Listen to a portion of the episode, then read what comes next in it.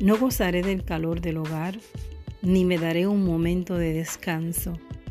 No me permitiré cerrar los ojos, y ni siquiera el menor pestañeo, antes de hallar un lugar para el Señor, una morada para el poderoso de Jacob. Salmo 132, verso del 3 al 5. En esta preciosa eh, lectura me llama mucho la atención que el salmista está diciendo, no descansaré, no haré nada, no eh, procederé con lo que me es necesario hacer, no haré lo más importante hasta que yo me asegure de que tú tengas un lugar en mi vida, de que tú tengas una morada. No voy a descansar hasta yo no encontrar lugar para ti, lugar para que tú habites, lugar para que estés presente, lugar para que tú lo llenes. Me fascina esta escritura que dice y resalta acerca de la importancia de darle la prioridad a Dios.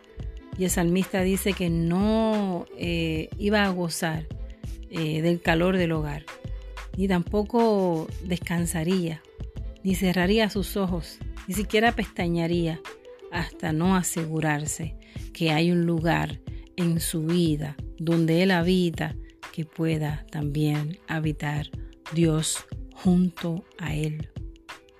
Estamos viviendo una vida que le da espacio a Dios para habitar con nosotros. Nuestros pensamientos eh, invitan a Dios a estar en nosotros. Nuestros deseos, nuestras motivaciones invitan a Dios a llenar nuestro corazón. Estamos con lo que hacemos teniéndole un lugar a Dios para que Él lo habite con la forma que hablamos, con la forma que vivimos, con nuestros planes, con nuestros anhelos. Estamos diciéndole a Dios, hay un lugar espacioso en mi vida para ti.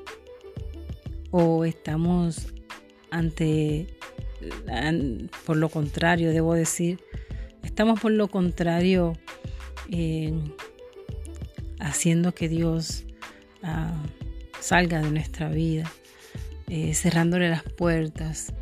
Eh, estamos ah, viviendo una vida que no lo invita a Él a estar con nosotros, una vida que no, no estamos contando con Él ni estamos teniéndolo al presente.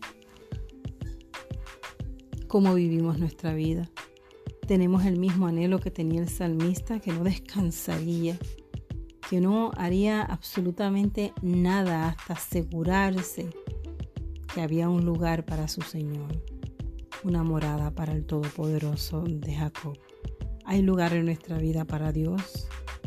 Hay lugar en nuestra vida para que Él no solamente nos visite y se vaya, sino que Él permanezca permanentemente. Para que Él habite, para que sea un lugar donde Él mora. No un lugar que Él viene y visita, sino que Él hace morada, que pasa a ser su casa está esta casa de nosotros invitando a Dios a quedarse. ¿Hay espacio para Dios?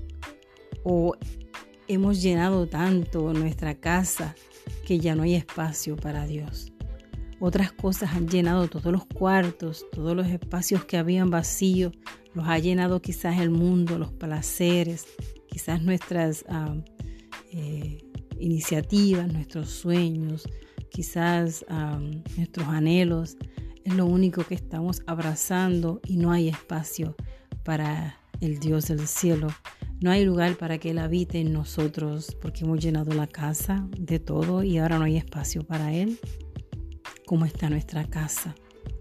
¿Hay espacio para Dios? ¿Hay morada para Él? Imagínense que alguien llegue a su casa que necesite eh, una noche o dos por una situación de emergencia que le surgió y que usted le diga, mira, no te puedo tener en mi casa porque no hay espacio. Y que la persona te diga, pero por lo menos duermo en el sofá. No, no te puedo dejar en el sofá porque tú sabes, no, no, no, no quisiera que tuvieras en el sofá. Pero entonces duermo en el piso. No, no, menos todavía. ¿Cómo vas a dormir en el piso? Si no hay un cuarto, mejor es que busques otro lugar, porque aquí todos los cuartos están llenos.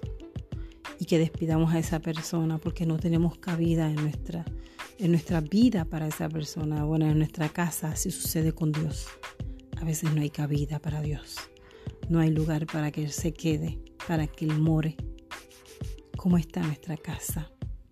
Hay morada para el poderoso de Jacob. Hay lugar para el Señor. Hay lugar en nuestra mente para el Señor. Hay lugar en nuestro corazón para el Señor. Dios te bendiga.